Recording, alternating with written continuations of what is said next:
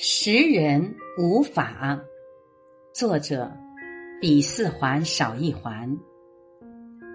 李悝是战国初期魏国的丞相，魏文侯请李悝为他挑选的两位宰相候选人提出裁决意见。李悝提出了识人无法，供魏文侯参考。第一，居视其所亲。看一个人平常都与谁在一起，如与贤人亲，则可重用；若与小人为伍，就要当心。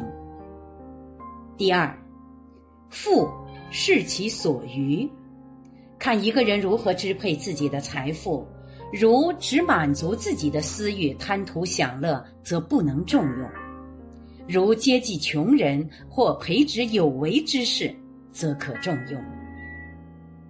第三，达是其所举。一个人处于显赫之时，就要看他如何选拔部属。若任人为贤，则是良士真人；反之，则不可重用。